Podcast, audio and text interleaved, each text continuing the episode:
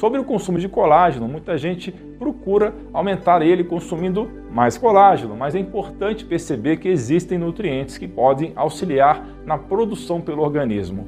Um deles é o cobre, um mineral que tem a capacidade de ajudar na formação de colágeno e também na produção de elastina, que é uma proteína que se encontra no tecido conectivo do corpo humano, especialmente na pele, vasos sanguíneos, pulmões e outros órgãos a principal função da elastina é dar elasticidade aos tecidos, permitindo que eles se estendam e voltem ao formato original.